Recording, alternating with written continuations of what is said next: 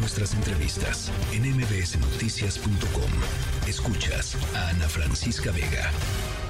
El domingo pasado, Esmeralda Castillo cumplió 29 años.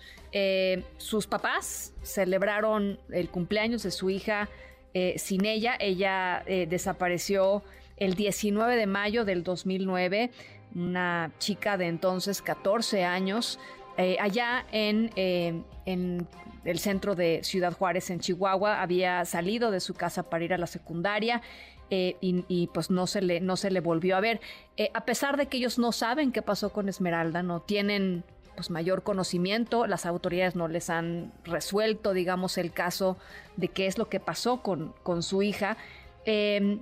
Ellos están eh, reclamando, están levantando la voz porque dicen que en el nuevo censo de personas desaparecidas, esta eh, renovación eh, que está haciendo la administración del presidente López Obrador, esta depuración a la que llama el presidente López Obrador, presentado en diciembre pasado, pues no cuentan a Esmeralda como persona desaparecida.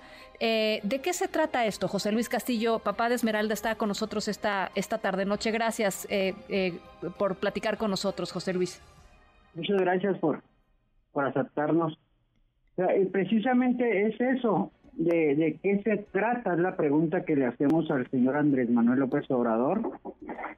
¿Por qué Esmeralda Castillo desapareció el 19 de mayo aquí en Ciudad Juárez físicamente y ahora en el 2023, en diciembre del 2023, desaparecen de la lista de desaparecidos a Esmeralda? ¿Es una doble desaparición? Sí. O, de qué se trata? Y entonces este hemos estado revisando las las listas, por eso nos dimos cuenta que, no aparecía Esmeralda ahí.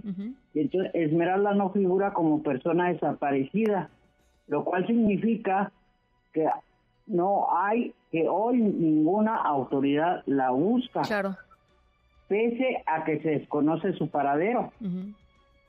Y entonces cuando le preguntamos a, a la secretaria de gobernación, nos dice, no, es que son personas que, que están ubicadas pero no están localizadas. Entonces le preguntamos, ¿cómo es que están ubicadas si no están localizadas? Dice, no, es que cuando, le, cuando la pandemia se registraron y se vacunaron y apareció su nombre, pero no sabemos dónde están, entonces siguen desaparecidas. No, ya están ubicadas. Y entonces este a nosotros, a la familia Castillo Rincón, no nos pueden decir que no hemos eh, estado en constante búsqueda de nuestra niña, que no estamos exigiendo justicia constantemente. Yo personalmente he sido golpeado por las autoridades federales en administraciones pasadas, cabe decirlo. Hemos sido golpeados, hemos sido arrastrados, nos han metido a la cárcel por exigir justicia por nuestra niña, pero seguimos de pie y seguimos buscando a Esmeralda y a todas las niñas desaparecidas. ¿Cómo es posible que a una familia que se ha mantenido por 15 años, por 15 años en la búsqueda de, mi niña, exigiendo justicia, me la desaparezcan y ahora ninguna autoridad la está buscando?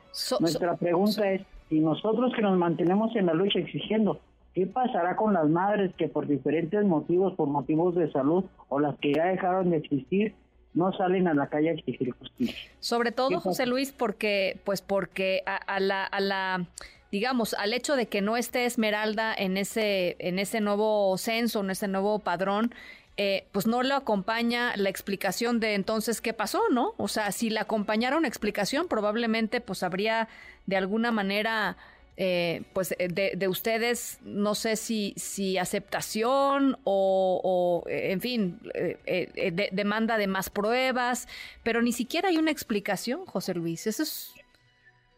Eso es lo grave, que, que la desaparecen sin explicación.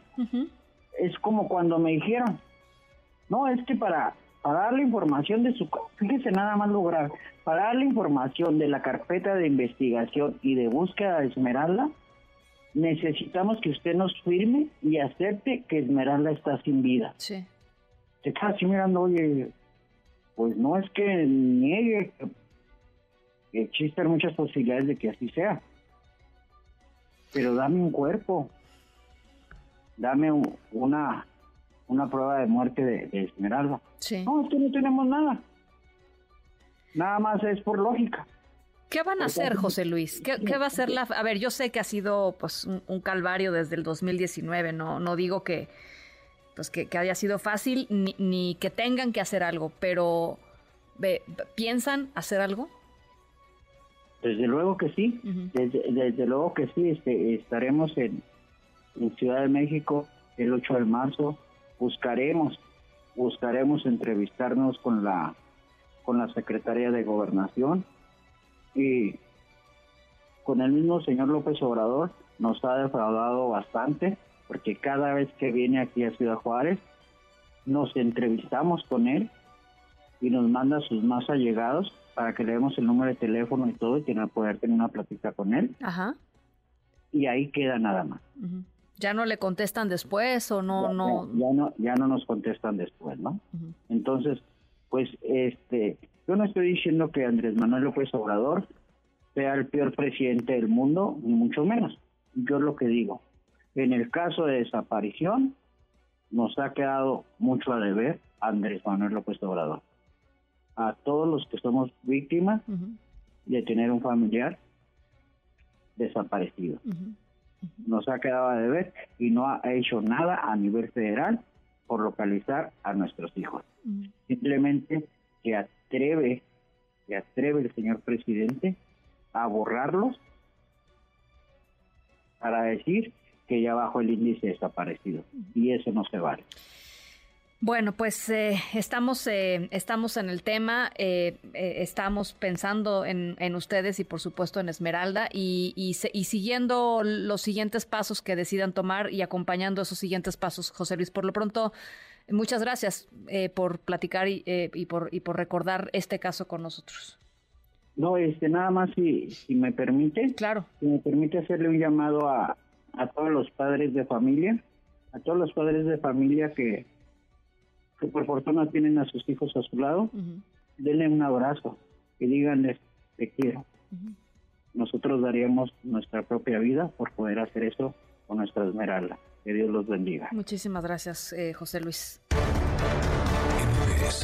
Noticias.